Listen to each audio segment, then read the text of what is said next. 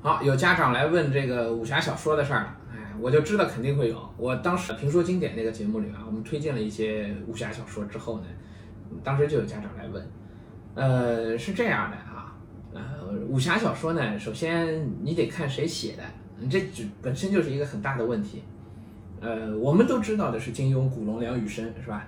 啊，包括现在其实还有一些在写武侠的，比如说有一个老作家张北海也写过叫《侠影》，那后来这个姜文还把它拍成电影了。然后还有这个徐浩峰徐老师，北京电影学院的教授，那也写武侠。其实这些新的武侠都还是不错的，但是像再老的一些武侠，其实就各方面来讲就挺糟糕的。所以武侠其实我觉得不能笼统的说它好还是不好。不能这样去两分法的去看，那还是要看谁写的。那金庸的作品总体上肯定是好的，《飞雪连天射白鹿，笑书神侠倚碧鸳》，对吧？那十四部作品基本上都是过关的。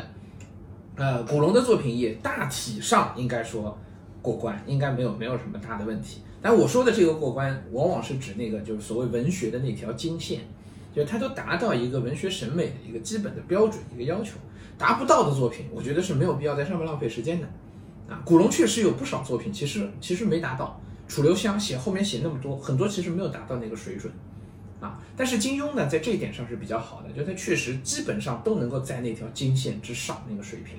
因为金庸自己其实他的呃国学的底子、传统文化的底子、中文的底子都是非常非常深厚的，非常深厚的啊。这个是我们整个应该是现在这一辈的所有年轻作家，我觉得难以望其项背，啊，差挺多的。也是从这个角度，我会觉得武侠是值得推荐的，啊啊，这是一个。那么还有后面一层，就是金庸的这十四部作品，其实也未见得就全都适合同学们去读，对吧？适合孩子们，尤其大家现在还要考试啊什么的，你不可能有大量的时间去读。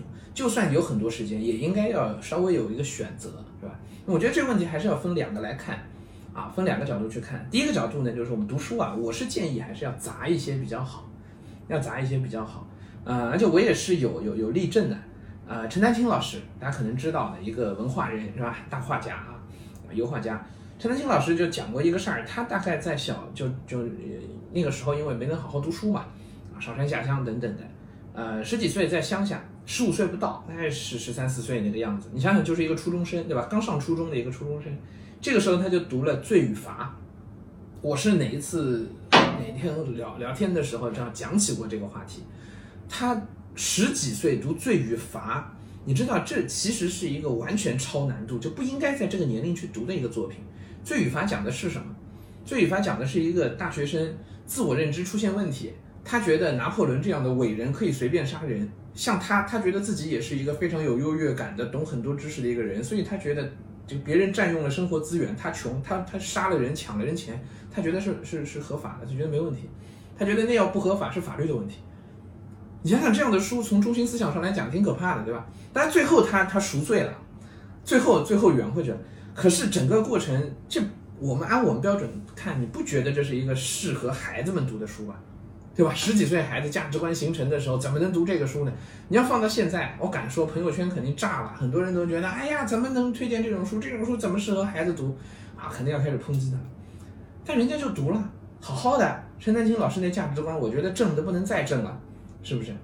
啊，所以家长不要觉得这个里头可能有什么很大的问题啊，觉得好像啊读这个书了不得了。我前段时间经常看到大家在朋友圈里面各种各样转发的去批评说，哎呀，沈石溪的书哪哪什么问题，对吧？曹文轩的书哪哪什么问题？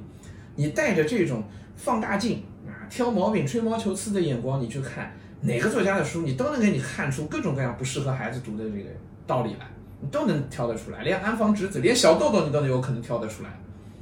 创边的小豆豆这样的书，对吧？那不能用这种标准去看，所以你用这种标准，你就会觉得武侠小说就就不合适，或者你会觉得金庸的作品，哎呀，好像很多都有爱情主题，没法讲，是吧？没法看，真不是，真不是的。就我们不要把孩子这样去保护起来，孩子自己会有他一个鉴别的能力。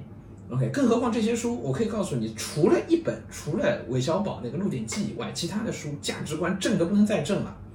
金庸的剩下那些作品，包括《笑傲江湖》，是我觉得 最好的描绘的这样人物。包括你像《书剑恩仇录》，陈家洛这样的形象，都绝对的正人君子啊，侠义情怀非常好。当然，《鹿鼎记》哎，这是我要说的，就刚才说的第二个问题，就是《鹿鼎记》可能在一个价值观的问题上面是需要引导的，我们不能讲它错。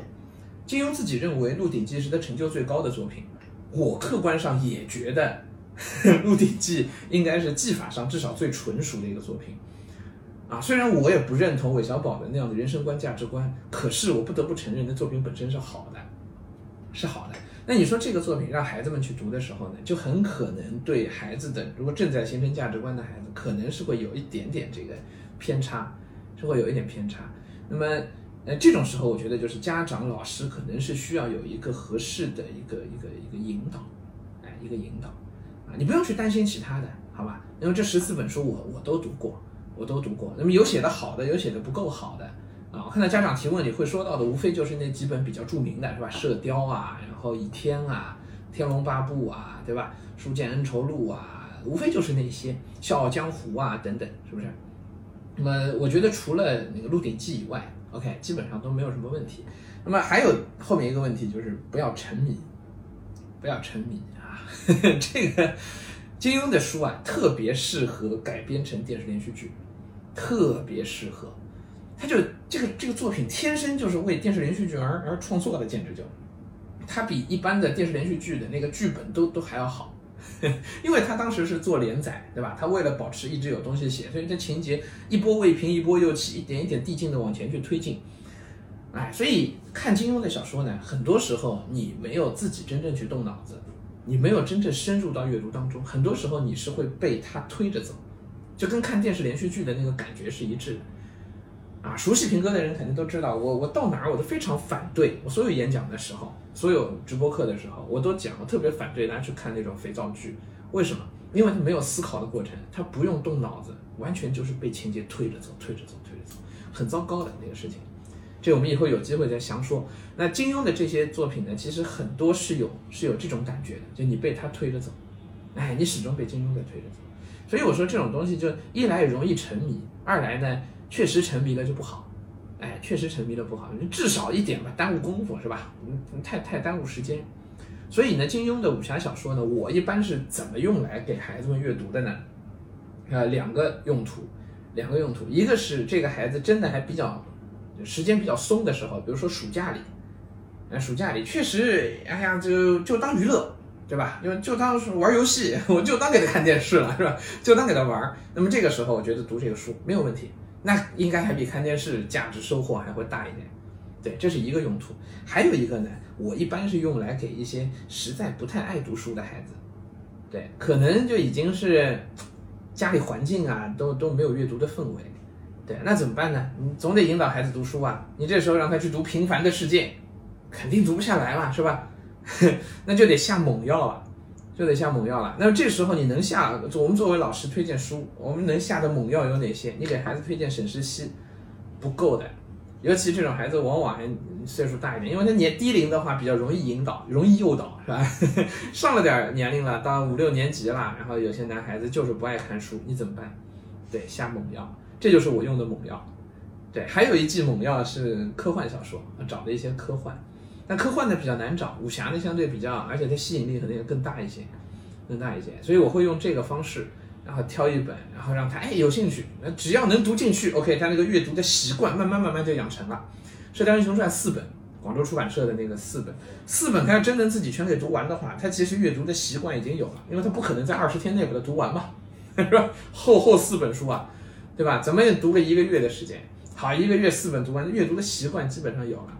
好，然后这个时候就可以再往下给他推荐一些没有那么强刺激的书，哎，他也许也会有兴趣了，一点一点就带到阅读的那条路上去了，是这样用的，啊，所以呢，结论也很简单，就是啊，没必要天天在那读金庸，没必要的，没必要啊，呃，我自己去年的时候还是前年，你看金庸去世之后一年吧，大概，呃，隔了一年，我我把金庸所有的作品全买了，然后又全都读了一遍，哎，这个。